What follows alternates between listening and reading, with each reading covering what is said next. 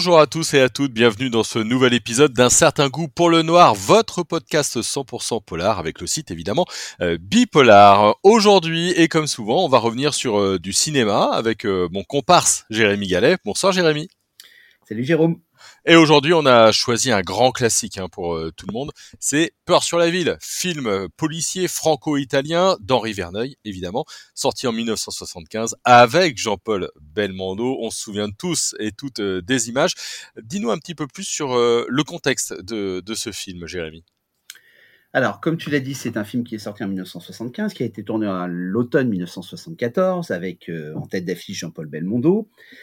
Alors, on dira qu'il y a deux contextes, un qui est lié au réalisateur et un qui est lié à l'acteur, parce qu'il est important de dire que c'est un film qui est un tournant dans la filmographie de Jean-Paul Belmondo, qui n'est évidemment pas un inconnu, qui est une grande star. Henri Verneuil lui-même est une grande star, puisque, si je ne me trompe pas, c'est son 28e film. Il a donc une longue carrière avec des succès qui sont des succès énormes, euh, comme La Vache et le prisonnier en 1959 avec Fernandel, Le Président en 1961 un singe en hiver, euh, Mélodie en sous-sol, tout ça dans les années 60, évidemment le clan des Siciliens, 100 000 dollars au soleil, enfin des, classiques, euh, des films euh, commerciaux, des films qui vont être attaqués par la nouvelle vague. Voilà, on est dans ce contexte-là. Jean-Paul Belmondo, évidemment, lui, il a été révélé par Jean-Luc Godard, par à bout de souffle. Il a poursuivi une carrière entre cinéma d'auteur et cinéma commercial qui en une carrière qui en a fait une valeur sûre, euh, un acteur qui est capable aussi euh, d'aller dans des univers euh, très différents.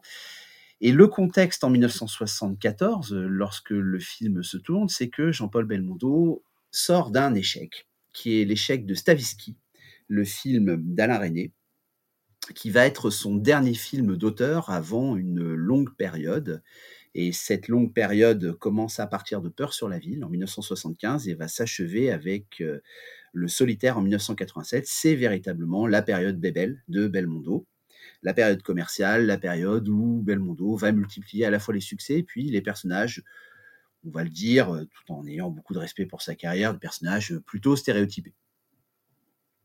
Plutôt le, le, personnage du flic, un petit peu solitaire, qui, règle les affaires aussi bien avec son sourire qu'avec ses coups de poing. Euh, voilà, effectivement, on est dans, le grand stéréotype, mais comme euh, Alain Delon parfois avait ces stéréotypes pas très très éloignés, quoi. Exactement, exactement. C'est-à-dire que la carrière de Belmondo et celle de Delon, qui, euh, enfin, ces carrières respectives qui ont été tellement associées, les ont vues à, peu près une même période, fin, enfin, milieu des années 70, une partie des années 80, ont vu ces deux acteurs certainement dans un réflexe de comment dire de concurrence, mais de gentille concurrence parce que c'était euh, en même temps des amis s'affronter en d'un point de vue commercial en incarnant le même type de personnage, personnage viril, des personnages qui euh, manient, à la fois les, les muscles et l'humour.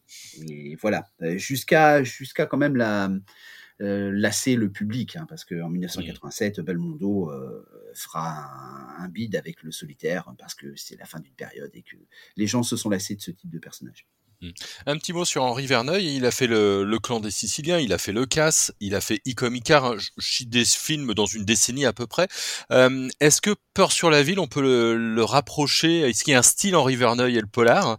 Ou, ou est-ce que Peur sur la ville est un peu à part? Bah, disons qu'il y a à la fois un style Verneuil, c'est-à-dire un, cinéma, euh, cinéma d'action, euh, cinéma de, scènes spectaculaires avec des têtes d'affiche. Bon, ça, c'était déjà le cas dans le clan des Siciliens. Et puis euh, une influence, une influence du thriller américain qui est plus notable, une influence du thriller politique. Tu parlais de E-Comic avec Yves Montand. c'est un film qui doit beaucoup un certain cinéma américain, euh, cinéma d'investigation, euh, cinéma le thriller paranoïaque qui va être importé. Et puis je dirais aménagé, comment dire, à la française, présenté d'une façon un peu plus hexagonale, avec, avec des enjeux qui sont peut-être des enjeux plus, plus propres à, la France. Mais, voilà, on a, on a à la fois une, un cinéma qui, qui est un cinéma qu'on reconnaît, et puis un cinéma qui bifurque un petit peu du côté de, Verneuil aussi. on pense aussi à un, autre film qui est un thriller d'investigation moins connu, qui a eu moins de succès, l'avant-dernier film de Patrick Devers qui s'appelle 1000 milliards de dollars qui est un thriller d'investigation, là encore à l'américaine, donc on peut dire que oui, Verneuil, dans les années 70, infléchit son cinéma en sentant aussi l'air du temps, c'est-à-dire voilà, il est toujours dans une démarche commerciale. il a ce talent de savoir aussi ce qui peut marcher, il a ce talent de savoir aussi faire avec des acteurs qui sont des valeurs sûres, et puis d'importer des influences, comme je le disais, notamment des influences du cinéma américain. Mmh. Alors, Peur sur la ville, tu l'as vu, je l'ai vu, ce sont des souvenirs. Tu as sans doute revu le, le, film plus récemment que moi. mais pour ceux et celles qui ne l'ont pas vu, c'est quoi l'histoire? Alors l'histoire, c'est une histoire d'un, c'est l'histoire d'un affrontement entre un commissaire très acharné, le commissaire Letellier, qui est incarné par Jean-Paul Belmondo, et un tueur en série, qui est un tueur en série euh, qui s'en prend à des femmes. Euh, c'est un pervers sexuel, c'est quelqu'un qui euh, se voit en lutte contre un certain type de femmes qu'il associe au libertinage. Alors, ça croise aussi la libération des mœurs. On est dans les années 70. On sait aussi qu'à la fin du film, il séquestre une actrice du cinéma porno avec toute sa famille. Donc il y a, voilà, il y a, un air du temps. On est, je le disais, dans, ce cinéma-là qui va qui va se développer à partir des années 70. Et puis c'est quelqu'un qui emprunte son pseudonyme à la mythologie puisqu'il se fait appeler Minos. Et Minos, ça n'est pas n'importe qui dans la mythologie grecque, c'est quand même euh, le roi de Crète, et puis euh, quelqu'un qui va devenir le juge des enfers. Donc c'est un personnage qui s'érige en juge, en juge absolu, et en juge tellement absolu qu'il se donne le droit non seulement de juger, mais aussi de punir les personnes qu'il a condamnées, et en l'occurrence ici des, femmes. Mmh. Et donc la scène, la première scène du film est assez marquante puisqu'il s'en prend à une, une femme qu'il harcèle au téléphone. Minos c'est avant tout une voix, enfin, je dirais au début du film, avant tout une voix, et ensuite il s'incarne et il s'en prend à elle parce qu'il l'accuse, euh, après la mort de son mari, euh, de ne pas être resté euh, fidèle à sa mémoire et d'avoir eu un amant, et il la menace de venir. Et il va y avoir une méprise puisque on sonne à la porte de cette femme, ce n'est pas Minos, c'est un homme qui s'est trompé et ça provoque un malaise cardiaque cette femme prend l'air sur le balcon et bascule dans le vide. on est vraiment dans à la fois peut-être un film euh, un peu noir avec un avec un tueur, avec un inspecteur, et en même temps euh, du grand spectacle. On se souvient tous des cascades de Jean-Paul Belmondo, notamment du côté de, de Birakem à Paris. Est-ce que le New York Times disait qu'il y avait quasiment deux films euh, dans, en un, le côté cascade, grand public, divertissant, et le côté très polar, euh, très euh, très marqué aussi peut-être par ces années 70 avec ce, ce, justicier un peu solitaire. comment tu le vois toi? Oui, je suis d'accord avec ce point de vue, d'autant plus que bon, le, critique euh, du New York Times euh, sait de quoi il parle et c'est aussi que, comme tu le disais, dans ces années 70, on a la figure du justicier solitaire, euh, solitaire dans, dans, le cinéma américain, à travers deux acteurs qui vont en être les incarnations parfois outrancières, c'est-à-dire Clint Eastwood et Charles Bronson ces deux personnages, enfin ces deux acteurs incarnant des personnages qui se font justice eux-mêmes. Euh, cette figure-là, elle va aussi, elle va être translatée dans des films qui vont être des films marquants. Euh, on peut évidemment parler de Peur sur la ville, mais aussi euh, du vieux fusil, puisque dans le vieux fusil, on a aussi cette figure de, du personnage qui se fait justice lui-même suite au drame épouvantable qui, lui est arrivé et qui est arrivé à toute sa famille. Alors, deux films en un, oui. On a un mélange des genres, on a à la fois cette figure du cette figure du justicier solitaire et puis son parcours, donc une espèce de parcours en même temps initiatique parce qu'il apprend ses, ses épreuves, et en même temps on a une enquête euh, avec un véritable suspense. Et puis euh, d'un point de vue scénaristique, il y a aussi deux histoires en une avec une bifurcation. Il faut savoir que certes le commissaire Letellier est à la poursuite de ce tueur en série, mais il a été euh, comment dire, il a été puni parce que dans une autre affaire qui était une affaire où il était au aux prises avec un gangster. Euh, ça s'est mal passé. Euh, il y a un de ces hommes qui est mort, il y a un piéton euh, qui est mort, je crois. Et donc, il a été affecté, il a été puni d'un point de vue professionnel. Donc, il a une, il a une revanche à prendre. Mmh. Et cette revanche, il la, il la prend, il la prend d'ailleurs à tel point que ça, le fait bifurquer au cours de cette célèbre course-poursuite dont tu parlais et cette cascade qui est restée célèbre de Belmondo sur, sur le métro. il laisse Minos pour s'occuper du gangster et il va finir par tuer ce gangster avant de revenir à Minos. Donc voilà, il y a une espèce d'imbrication de, deux récits un peu artificiel, je trouve, parce que bon, euh, euh, disons que on, comprend qu'il s'agit de laver son honneur, de sauver son honneur. Il y, a, une sorte de vengeance, et il va y avoir aussi une vengeance par rapport à Minos, parce que faut savoir que dans, Peur sur la ville, euh, une des femmes que, que, protège le Tellier, malheureusement, va être tuée par ce criminel et du coup, le Tellier en fait une, fait une affaire personnelle, d'autant plus qu'il y a une histoire, une, amorce d'histoire sentimentale euh, qui, euh, qui va lier les, les, deux personnages. Donc, euh, le personnage de Le Tellier s'en prend véritablement et très violemment à, à Minos une fois qu'il a mis la, main dessus, si je puis dire. Mmh je regardais un petit peu le, le casting. Mmh. Alors, il y a Jean-Paul Belmondo, immense star.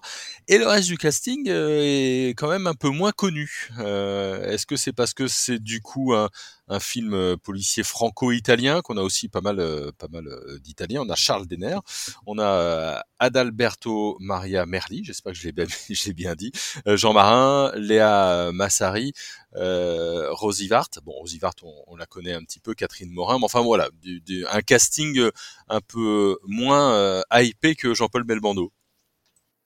Oui, euh, alors c'est un casting franco-italien. Léa Massari euh, n'est pas une inconnue non plus. Hein. Euh, voilà, elle, oui, bien sûr. C'est une star hein, en Italie. Adalberto Maria Merli qui joue Minos, lui est moins connu. Et je dirais qu'en France, il a surtout, il est surtout connu pour ce film-là. Il n'empêche que on l'a déjà vu dans un film qui est certainement un des meilleurs films de d'Alain Delon qui est un film italien qui s'appelle Le Professeur, et mmh. il, jouait un, des rôles. Donc euh, voilà, c'est c'est vrai que c'est un casting international. On a alors on, a euh, évidemment Jean-Paul Belmondo qui est la figure saillante et qui d'ailleurs apparaît sur l'affiche. Ce serait intéressant de parler de l'affiche parce qu'à partir de, de Peur sur la ville, je disais qu'il y avait une bifurcation, mais il y a aussi une bifurcation dans la manière dont on met en scène d'un point de vue iconographique Belmondo. à partir de ce film-là, on a Belmondo sur l'affiche avec son nom en, en lettres énormes euh, c'est-à-dire qu'il y a Belmondo et les autres. Alors, faut pas oublier Charles Denner. Euh, Charles Denner, qui est quand même un grand acteur, euh, qu'on a vu chez Truffaut, qu'on reverra chez Truffaut, on l'a vu dans La mariée était en noir, on le, reverra chez Truffaut dans L'homme qui aimait les femmes. mais c'est vrai qu'il a le second rôle. Léa Massari a un rôle assez court, qui est le rôle du début, puisque son personnage disparaît. Mmh. Euh, Rosie Vart euh, est, connue, le, sera encore davantage euh, dans les années 80 grâce à la série culte Maggie. voilà, donc elle a, elle, a, elle a un petit rôle. On a aussi Jean-François Balmer, qui à un moment donné apparaît dans le rôle d'un étudiant, qui est soupçonné à un moment donné, et puis le commissaire Letellier s'aperçoit que ce n'est pas lui qui est responsable de, tous ces crimes. donc un casting qui est un casting, je dirais, assez assez varié, mais avec quand même euh, une tête d'affiche. On n'est plus dans, le, dans les duos, dans les trios que privilégiait Verneuil. Je, je pense euh, au duo qu'on avait entre, entre Gabin et Belmondo euh, dans Un singe en hiver, qui était un passage de témoin d'ailleurs purement et simplement un passage de témoin générationnel. On n'a plus le trio du clan des Siciliens, on a Belmondo et les autres. Et ce sera d'ailleurs la configuration de tous les films de Belmondo jusqu'au solitaire en 1987. Il y aura Belmondo et les autres je, regardais un petit peu l'affiche là parce que tu, tu as attiré mon œil euh, là-dessus. C'est vrai que l'affiche est Belmondo tout en noir avec un holster et, un flingue. Et alors c'est marrant parce que je regardais, mais si tu regardes Steve McQueen avec l'affiche de Bullet, c'est exactement quasiment la même chose. Il y, a des voitures en plus, hein, mais c'est euh, Steve McQueen tout seul avec un holster et, avec un flingue. Donc il y a vraiment effectivement une, une sorte de correspondance. Hein, euh, D'ailleurs, il y a, y a, des gens qui comparent un petit peu les deux affiches entre le cinéma américain et, et le cinéma euh, français. Euh, la sortie a été un, un, gros succès, mais l'avis critique a été plutôt mitigé avec euh, le recul, avec toujours cette dualité entre l'action et le, et, et le policier. Euh, avec le recul, qu'est-ce que t'en penses? Est-ce que c'est un des grands films de, de Verneuil? Est-ce qu'il mérite les critiques qu'il a reçues sur cette dualité ou, ou en tout cas ce caractère peut-être un peu monolithique de Belmondo? Ou est-ce que pour le coup, ça reste quand même un chef-d'œuvre? Bah, je dirais que les critiques qui ont impacté le cinéma de Verneuil ne datent pas de Peur sur la ville. Hein. C'est quand même un réalisateur qui était dans le, dans le collimateur de la Nouvelle Vague. on a parlé de, cinéma de papa. bon, donc ça, ne surprend pas. Quand, quand, le film sort, il est il est étrié par une critique qui de toute façon n'aimait pas Verneuil, n'aimerait pas, n'aimera jamais Verneuil, n'aimera jamais ce, ce, type de film. Pour le reste, je dirais que c'est un film qui est particulièrement efficace. Ce qu'on demande à un film d'action, c'est quand même d'être, euh, de divertir le spectateur, euh, de l'entraîner dans une histoire qui est une histoire euh, à la fois crédible et spectaculaire. L'histoire est tout à fait crédible et spectaculaire avec des retournements de situation, il y a une scène qui est une scène euh, qui fait basculer euh, définitivement le récit qu'on ne dévoilera pas euh, avec un indice et en même temps une imprudence parce qu'on sait, et c'est pas bête du tout de l'envisager comme ça, on sait que dans un certain nombre de faits divers, des criminels qui échappent à la police finissent par commettre une erreur qui se retourne contre eux et notamment parce qu'ils, pour certains d'entre eux, ils ont cherché à narguer la police, et c'est exactement ce qui se passe avec ce tueur en série. Il va être victime de son zèle, puisqu'il se rend euh, lui-même dans le commissariat, et on ne sait pas que c'est lui. je, laisserai euh, le soin aux, personnes qui n'ont pas vu le film de découvrir pourquoi. Mais, mais c'est voilà, c'est quand même plutôt bien ficelé.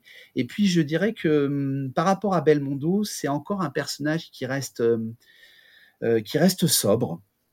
Euh, c'est-à-dire que Belmondo n'est pas encore grisé par euh, ses succès commerciaux euh, qui seront des succès quand même assez astronomiques dans les années 80. On ne s'imagine pas à quel point dans les années 80 Belmondo était vraiment la superstar du box-office. C'était déjà une star, mais c'est devenu une superstar.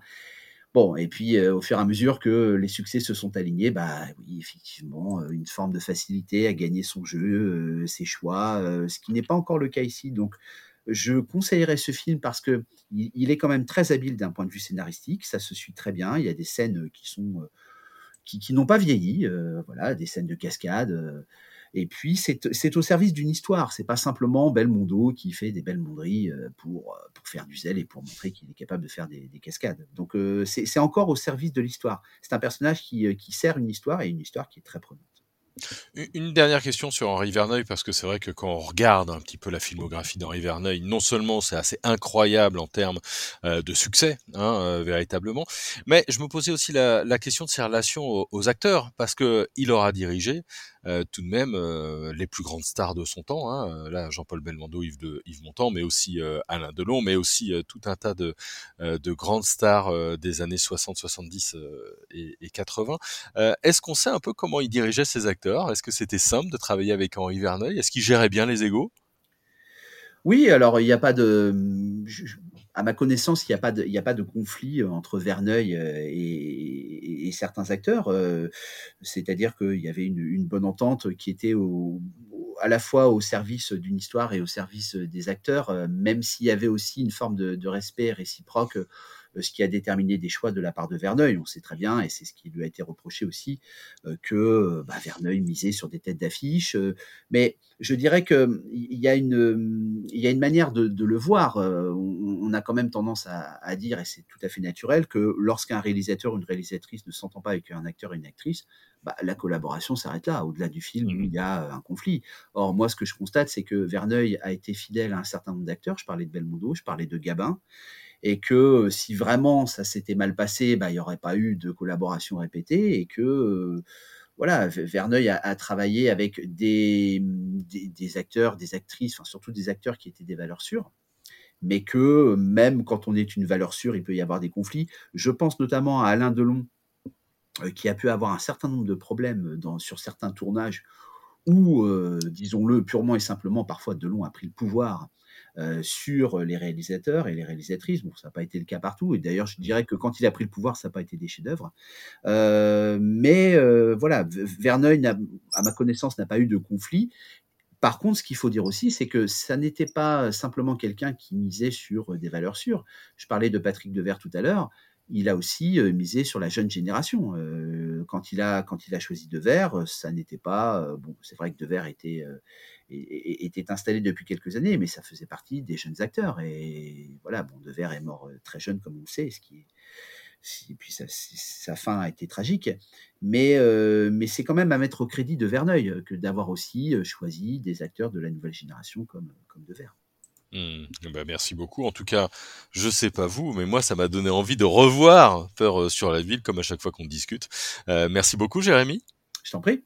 Voilà, on, on signalera que là j'ai trouvé sur le net euh, un site entièrement consacré à, à, Peur sur la ville avec plein de photos et, et plein d'anecdotes. Vous pourrez évidemment aller les voir avec des cascades, des diaporamas, etc. Et même les petites erreurs de, de, de films. Et puis euh, évidemment, si vous avez aimé ce podcast, on en a déjà pas mal hein, euh, en, en ligne. et n'hésitez pas à vous abonner, comme ça vous aurez une petite notification à chaque nouveau podcast. Merci à tout le monde et on se retrouve très vite.